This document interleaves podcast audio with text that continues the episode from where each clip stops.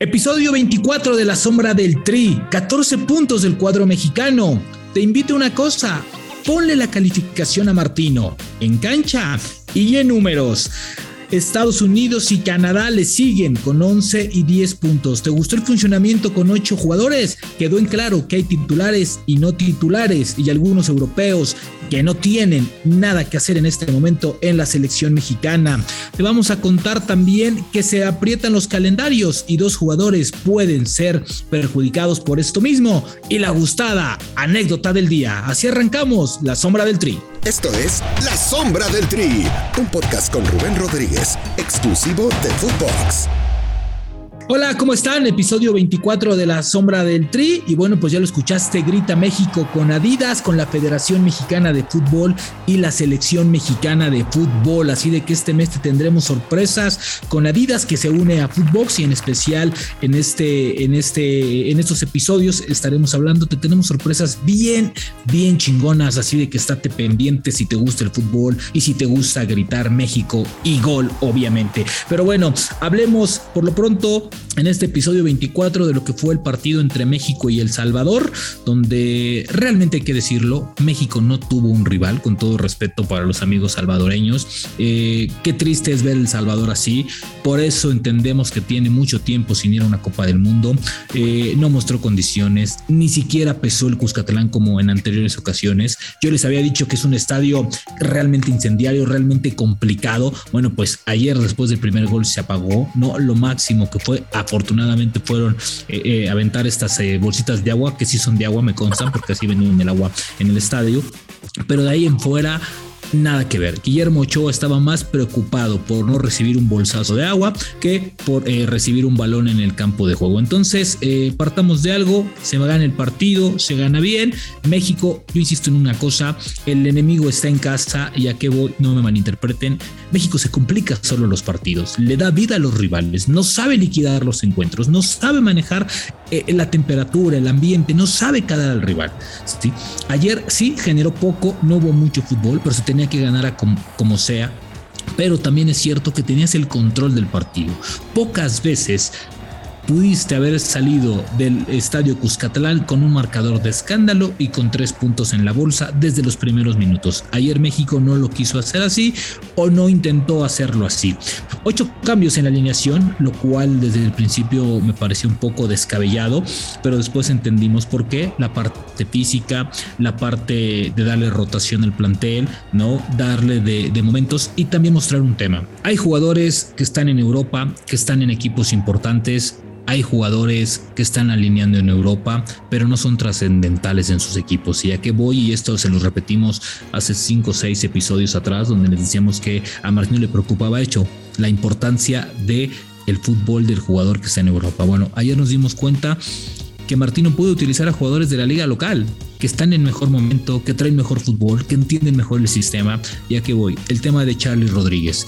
Charlie Rodríguez puede ser un jugador brillante, inteligente. ¿Por qué? Porque tiene fútbol, tiene visión, tiene inteligencia para tocar si marca y cambia los ritmos en CONCACAF, lo puede hacer en cualquier estadio de fútbol. ¿Y por qué lo digo? Porque en CONCACAF se juega o los rivales aprietan para que no juegue México. Bueno, ayer Charlie Rodríguez repartió, fue lo más destacado para mí del conjunto mexicano. Entonces, si tenemos un tipo con la inteligencia, además sumamente joven, tiene menos de 23 años, tienes que aprovecharlo. Entonces yo creo que Charlie Rodríguez puede ser el perfecto ejemplo de cómo puede evolucionar un futbolista con Gerardo Martino. De lo mejor que yo le he visto la selección en los últimos tiempos y después de que también el jugador llegaba de una seguidilla de partidos donde estaba cansado. Me parece que ver anotar a Raúl Jiménez, sea de penal o no sea de penal, es fantástico, porque recordemos que pudo haber ya no jugado después de una lesión gravísima, lo mismo que el Chucky Lozano, que vuelve a, mostrarse como el jugador más desequilibrante de eh, la selección mexicana de fútbol. Y así México transcurrió el partido, un partido que se complica después de una tonta, absurda expulsión de Néstor Araujo. Es más, las dos amarillas que se gana Néstor Araujo son bastante tontas. Incluso no sé si vieron las imágenes, la cara de Martino lo decía todo. Bueno, lo quería, le quería arrancar la cabeza el día de ayer después de esta expulsión de Andona. ¿Por qué? Porque no solamente perjudicas al equipo en ese momento y le das vida a tu rival, sino porque perjudicas la lista de la siguiente fecha, donde vas a, donde vas a visitar a los dos países más complicados de eliminatoria y que te están pisando los talones, Estados Unidos con 11 y Canadá con 10. Entonces, una, una, una expulsión tonta que le da vida a El Salvador y ahí nos dimos cuenta y entendimos mucho más que El Salvador no trae nada. Porque creo que cuando le dan y le ceden la iniciativa injustamente ganada, ¿no? El Salvador no tiene, no tiene armas para pelearte. No es esa selección que nos engañó en la Copa Oro porque no mostró absolutamente nada, nada de nada. ¿Sí? Entonces, me parece que ayer México comete uno de sus principales errores, que es darle la iniciativa a El Salvador y ya. Pero fue un partido sencillamente fácil. Gerardo Martino, y regresamos a platicar de qué calificación le pone después de tres partidos y siete puntos más. Tenemos la cantidad de puntos que tenemos, pero no significa más que eso, ¿no? Hay que seguir trabajando para, para seguir sumando puntos y llegar a lo, más rápido posible al, este, a la cantidad de puntos que pueden ser estimativos para lograr la clasificación. Bueno, ya escuchábamos a Gerardo Martino, pero ¿qué creen? ¿Qué creen? Les tengo sorpresas y les tenemos sorpresas en Footbox. ¿Por qué? Porque no te olvides de gritar México. Grita México con Adidas, con la Federación Mexicana de Fútbol y la Selección Mexicana de Fútbol. Es muy sencillo, ahí te va. Toma nota, te vamos a invitar o te estamos haciendo la invitación a que nos envíes una grabación. No queremos video, queremos tu voz, donde en esta grabación nos des tu mejor narración de un gol de la selección nacional de México. El que te guste, el que tú quieras, de los 80, 70, no sé, el que tú quieras. En ese archivo deberá ser enviado a un correo, toma nota, es hola arroba foodbox.com en formato MP3. Ahí te va de nuevo. Hola arroba foodbox.com en formato MP3. En ese mismo correo debe de venir tu nombre completo, así como una foto o por ambos lados de tu INE. Es bien importante eso. Lo más importante, la autorización por parte tuya de que nos des chance de comercializar o de que mostremos tu voz en Foodbox. Eso es bien importante. Tienes hasta el 31 de octubre a las 11.55 de la noche para hacerlo. Entonces, recuerda esto, grita México con Adidas, con la, con la Federación Mexicana de Fútbol y con la Selección Nacional de México. Ahora, ¿qué vas a ganar en la sombra del tri? Bueno, puedes ganarte un jersey oficial de la Selección Nacional de México, ¿no? puedes eh, tener un Anthem Jacket oficial de la Selección Nacional de México, que por cierto están bastante bonitas, o un balón oficial de Adidas. Entonces, estos tres premios pueden ser tuyos. Simplemente envíanos tu correo y grita México con Adidas. Y bueno, hablemos de eh, cosas menos, menos chingonas, ¿no? Porque eso está bastante bueno. Yo si no estuviera aquí, yo ya estuviera grabando y narrando mi gol. Pero bueno, vamos a otra cosa. ¿Qué les parece Martino? Hablemos de Martino rápidamente. ¿Qué calificación le pondrían a Martino? Porque yo he recibido por ahí 6, 7, 8, 9. Yo al menos en puntos, en puntos le pondría un 8 rayando el 9. 8, 5 que sube a 9. ¿Por qué? Porque son 14 puntos, estás invicto, eh, has sumado, has perdido puntos, sí, pero puntos en unos dos en la cancha del Estadio Azteca y otros dos de vista. Entonces, de, todos los, los 24 puntos posibles, ¿no? Eh, has perdido solamente cuatro unidades. Te mantienes ahí invicto además. Ahora, en el tema futbolístico, hay un déficit en la selección mexicana muy grave, pero no viene de ahora.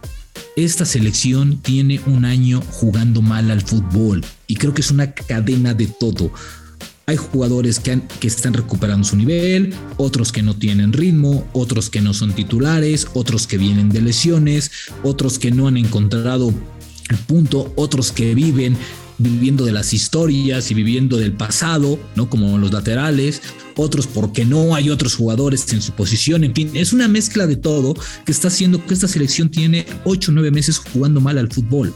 A ver, no es un tema si vas a estar o no en Qatar. En Qatar va a estar México. Es un hecho. El tema es qué vas a ir a hacer a Qatar jugando así. Ese es el gran problema de esta selección. ¿sí? México tiene eh, creo que son siete mundiales seguidos asistiendo, sin ningún problema. Y en Italia 90 por cuestiones de escritorio no se fue. Pero tienes, eres un constante invitado y siempre llegas al mismo punto. No sé si sea porque el fútbol está estancado, porque realmente es tu nivel, porque realmente el quinto partido no se te va a dar porque están las mejores selecciones del mundo. El tema es que creo que Martino llegó para eso, para cambiar esa estructura y buscar un quinto partido, no buscar calificarte a la Copa del Mundo. Martino llegó para aspirar a luchar a un quinto partido y meterte con los grandes, con los ocho mejores, con los doce mejores del mundo, a un nivel arriba, no para calificarte. Hoy, con todo respeto, lo voy a decir, la zona de CONCACAF nos ha engañado después de lo que vimos en la Copa Oro. La zona de CONCACAF solamente Canadá ha evolucionado, Estados Unidos sigue siendo lo mismo, ¿sí? Tiene una generación y un proyecto pensado en el 26, pero de ahí en fuera Panamá, Jamaica, El Salvador, Honduras y Costa Rica hoy no son rivales para México. Antes lo eran, hoy ni siquiera te incomodan. Entonces, si enfocamos en lo que es Gerardo Martino, pues creo que Gerardo Martino tiene un déficit bastante, bastante negativo en cancha este año. No nos pueden decir o maquillar con puntos, no, esta selección tiene que jugar diferente, tiene que mostrar personalidad diferente. Y creo que hoy, en estas dos fechas FIFA con seis partidos, ese es el asterisco, el juego en cancha. En puntos, maravilloso, en cancha, híjole, Rápidamente vamos a cerrar con esto. ¿Por qué? Porque eh, se viene un partido molero para llenar las arcas, que es un antes del juego de la final de la CONCACAF. Había dos jugadores que tenían o que pensaban que iban a estar llamados, Salvador Reyes del América y Poncho González de Monterrey. Sí, un día antes de una final, Monterrey y América le dijeron, ni lo intentes, ni nos llames, no te los vamos a prestar. Es increíble que no se pongan de acuerdo para una calendarización y jóvenes como Salvador Reyes y uno no tan joven como Poncho González que tenían una posibilidad de que Martino los viera, hoy por este estúpido calendario pues no se va a poder hacer así de que Vaya, vaya asterisco. Ya pusieron un partido de selección en una final del fútbol mexicano y lo cambiaron. Creo que este molero también lo podían haber cambiado un poquito. Pero bueno, vamos a hablar de la anécdota y les voy a recordar una, anécdota rapidita porque me han preguntado mucho quién era el nombre de la conductora. No se los vamos a decir. Lo que sí es que gracias al podcast de, de Felipe, pues se dio a conocer este tema. Y sí, fue, estábamos dos periodistas haciendo color en esas barras. Nosotros tampoco sabíamos qué era la barra hasta que nos dijeron. Lo que vimos ese día en esa barra se queda, bueno, lo demás que hayamos visto es un kindergarten con todo el debido respeto. Bueno, era, era increíble lo que estábamos viendo en esa barra. Y a la conductora, eh, colega, no le informaron que era esa barra. Literal, le salvamos un hombro, le jalamos, le quitaron la bolsa, le quitaron hasta un tenis porque la querían jalar y meter a la parra. Fue un tema bien complicado, una anécdota bastante dura, porque bueno, evidentemente entre el shock, entre que salimos nosotros también, porque a nosotros también nos llovió de todo al jalarla, ¿no? Bueno, pues ya se imaginarán, nos llovió, sí, recibí dos pataditas, tres golpecitos, pero bueno, pues nada que ver con lo que, con lo que pasó.